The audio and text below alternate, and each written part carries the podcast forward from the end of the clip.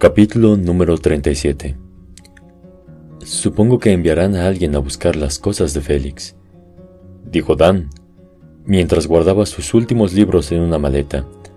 Sandy y Paul estaban ocupados apilando el equipaje junto a la puerta. Su lado de la habitación estaba prácticamente vacío, pero las cosas de Félix permanecían intactas.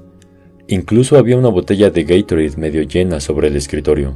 Pobre chico, dijo la madre de Dan, que estaba acompañándolo mientras él permanecía sentado sobre la cama. Ya había quitado las sábanas y las había enrollado. No dejó que nada le impidiera empacar. Aunque no quisiera despedirse de sus nuevos amigos, quería salir de Brooklyn. Cada segundo que permanecía allí parecía demasiado. ¿Toc toc? Los tres se volvieron y observaron a Abby de pie, junto a la puerta. Se estaba balanceando tímidamente sobre sus talones, esperando para entrar. Ah, hola. Me alegro de que hayas pasado a saludar, dijo Dan.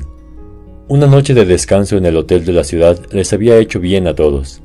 Abby se veía increíble, con una túnica que dejaba descubierto uno de sus hombros y leggings ajustados.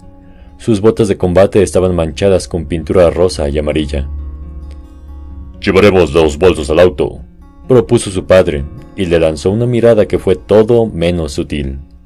A pesar del gesto, Dan agradeció el momento de privacidad. Fue un placer conocerlos a ambos, dijo Abby mientras ellos se marchaban. Igualmente, cariño. Su madre le hizo un gesto de aliento desde la puerta, sin que Abby la viera.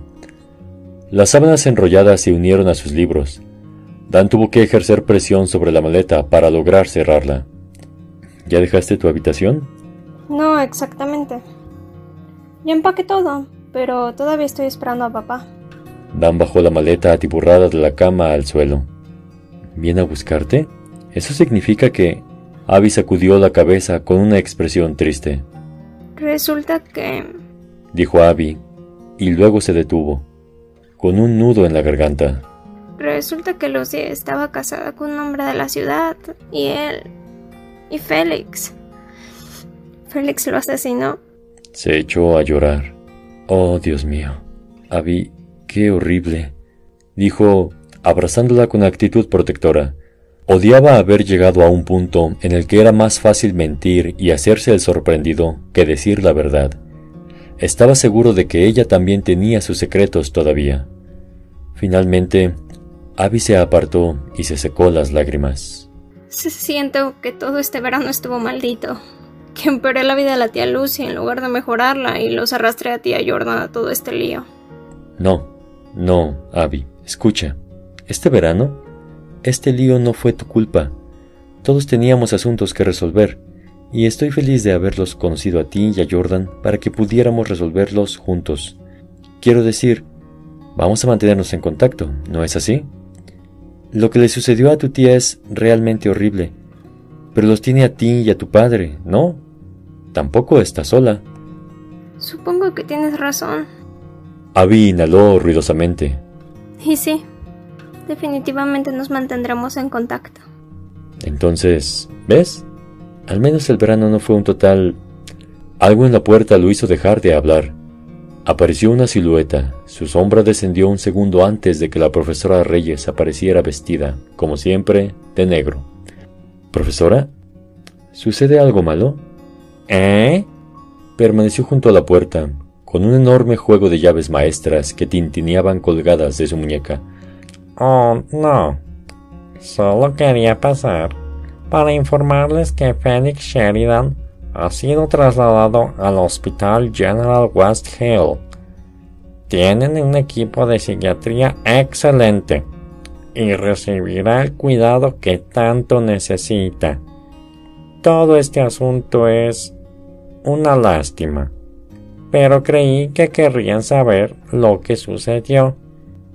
Gracias, dijo Dan. Solo quiero que esté bien.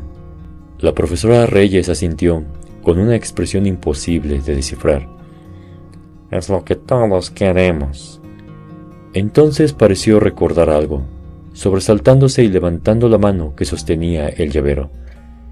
Por cierto, la sección antigua está cerrada definitivamente. y un oficial fue asignado para vigilarla hasta que todos hayan salido de la residencia. Nadie verá los niveles inferiores hasta mi seminario el año entrante. A propósito, mi oferta para que participe sigue en pie. Con una sonrisa rápida y superficial, se volvió para marcharse. No te preocupes, Dan. Estoy segura de que esto será solo un mal recuerdo muy pronto. Eso no era muy reconfortante.